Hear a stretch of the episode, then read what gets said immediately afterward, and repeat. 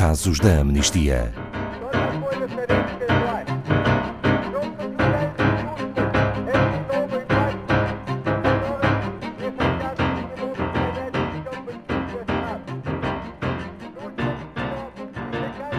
Boa tarde, primeiro programa de casos da Amnistia de 2019. Hoje, com um sumário do estado dos direitos humanos no mundo em 2018, com realce para a resistência das mulheres. Boa tarde, Paulo Fontes, da Amnistia Internacional Portugal, bem-vindo. O poder das vozes das mulheres é o destaque da Amnistia Internacional do ano de 2018. Boa tarde, Ana Paula, e boa tarde a todos os ouvintes. E também eh, começar por desejar eh, um bom ano e que este 2019 seja cheio de boas notícias e de mudanças positivas para os direitos humanos. 2018 ficou muito marcado por este movimento de resistência das mulheres eh, e foi graças a este movimento que a luta pela igualdade se tornou global e mais visível do que nunca. E de facto, as mulheres, um bocadinho por todo o mundo, estiveram na linha da frente na defesa dos direitos humanos durante o ano 2018. Vemos esses exemplos desde a Índia e na África do Sul, onde milhares de pessoas encheram as ruas para protestar contra a violência sexual que é endémica. Uh, também na Arábia Saudita e no Irão, por exemplo, em que mulheres ativistas arriscaram ser presas uh, para resistir à proibição de conduzir e à obrigatoriedade do uso do hijab, que é o véu islâmico, uh, respectivamente em cada um destes países. Também noutros continentes, na, na Argentina, na Irlanda, na Polónia, manifestantes juntaram-se em vastos números para exigir o fim de leis muito opressivas sobre o aborto nos Estados Unidos da América, na Europa, no Japão, eh, foram milhões de mulheres que participaram na segunda marcha Me Too e que foi esta liderada também por mulheres a reivindicar o fim da misoginia e dos abusos. Eh, também na Nigéria, milhares de mulheres deslocadas mobilizaram-se por justiça pelos abusos que sofreram às mãos do, dos combates do Boko Haram e das forças de segurança nigerianas.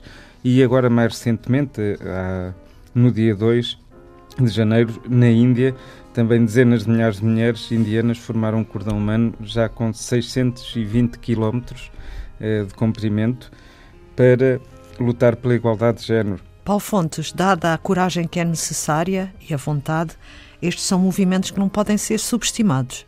Não, estes movimentos não, não podem nunca ser subestimados, têm uma força muito grande por exemplo, estimulados por estes movimentos, eh, aconteceram já mudanças legislativas na Irlanda, onde os cidadãos votaram massivamente pela despenalização do aborto. No país que tinha uma das legislações mais restritivas eh, a nível mundial nesta matéria, que penalizava fortemente as mulheres.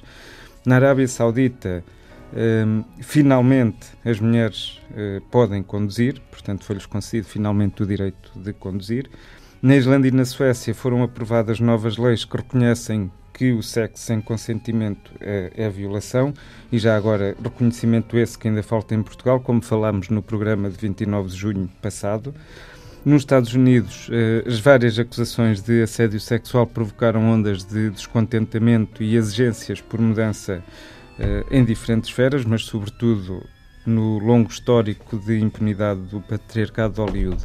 Portanto, estes são exemplos de como esta força dos movimentos liderados por mulheres eh, tem tido impacto positivo nos direitos humanos e que não podem ser subestimados. E a realidade dos direitos humanos das mulheres, qual é? A verdade é, é, que não podemos celebrar este ressurgimento do ativismo das mulheres sem abordar essa realidade e sem abordar a força condutora que motiva esta mobilização em massa, não é? destacamos alguns números, por exemplo, que 40% das mulheres em idade para ter filhos vivem em países onde a legislação referente ao aborto é demasiado restritiva e penosa para, para essas mulheres, e cerca de 225 milhões de mulheres não têm acesso a métodos contraceptivos. Isto acontece num mundo em que, por exemplo, apesar de muita pressão interna e internacional em El Salvador e na Argentina, hum, recusam-se a descriminalizar o aborto. Na Polónia e na Guatemala, continua a fazer-se pressão para que uh, leis ainda mais restritivas de planeamento familiar uh, sejam aprovadas.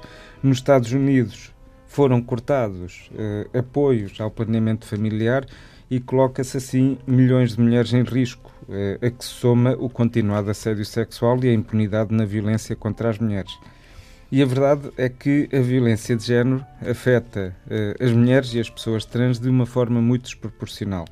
Aos 20 anos, uma em cada 10 raparigas em todo o mundo já terá sido assediada sexualmente. E mesmo em Portugal, o, o, número de mulheres que foram assassinadas em contextos de intimidade ou relações familiares próximas foi superior no ano passado ao registado uh, em 2017. Paulo Fontes, e alguns exemplos de mulheres que pelo mundo inteiro estão a liderar as resistências. Vemos exemplos desta liderança um pouco por todo o mundo. Nós acompanhamos vários casos de defensoras de direitos humanos e temos tido, de facto, a oportunidade de referir várias delas ao longo dos programas eh, aqui dos casos da amnistia.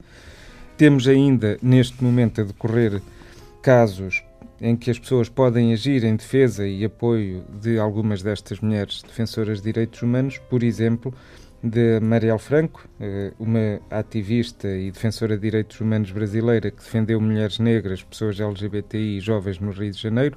Em março de 2014 foi eh, brutalmente assassinada a tiro e ainda não foi feita uma, uma investigação sobre quem cometeu este, este crime.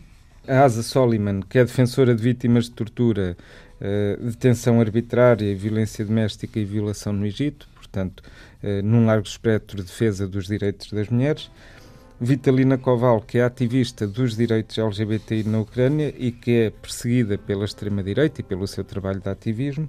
Anhole Mbutuma, que é uma ativista sul-africana pelo direito à terra e direitos ambientais a Geraldine Chacon, que é uma ativista venezuelana detida e perseguida pelo trabalho que tem em educação para os direitos humanos e na capacitação de jovens para uh, fazerem trabalho em, em, direitos humanos a nível comunitário, e a Atena Daemi, ativista iraniana contra a pena de morte, que foi condenada a sete anos de prisão pelo seu trabalho de defesa uh, e de ativismo contra a pena de morte.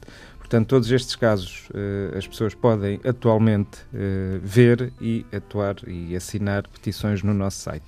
2019 é o aniversário da Lei Internacional dos Direitos das Mulheres. Uh, sendo assim, a Amnistia Internacional faz uma exortação. Paulo Fontes. Uh, sim, neste ano que marca os, os 40 anos da Convenção para a Eliminação de todas as formas de discriminação contra as mulheres, é de facto um marco aqui simbólico em que eh, temos a oportunidade de fazer a mudança. Eh, muitos governos só acolhem esta convenção sob a condição de poderem rejeitar algumas cláusulas que são importantes e que foram feitas para garantir as liberdades das mulheres e eh, devem acolher a convenção sem qualquer rejeição das cláusulas. E nós exortamos os governos a agirem para assegurarem que os direitos das mulheres são respeitados e feitos cumprir, no fundo, o cumprimento dos padrões internacionais são de facto necessárias alterações políticas e práticas contínuas, eh, sustentadas e sustentáveis, que promovam as mudanças nos padrões eh, sociais e culturais de comportamento de pessoas de todos os géneros, bem como a erradicação de estereótipos e mitos de género que são prejudiciais. Obrigada, Paulo Fontes. Saiba mais sobre este e outros casos em amnistia.pt.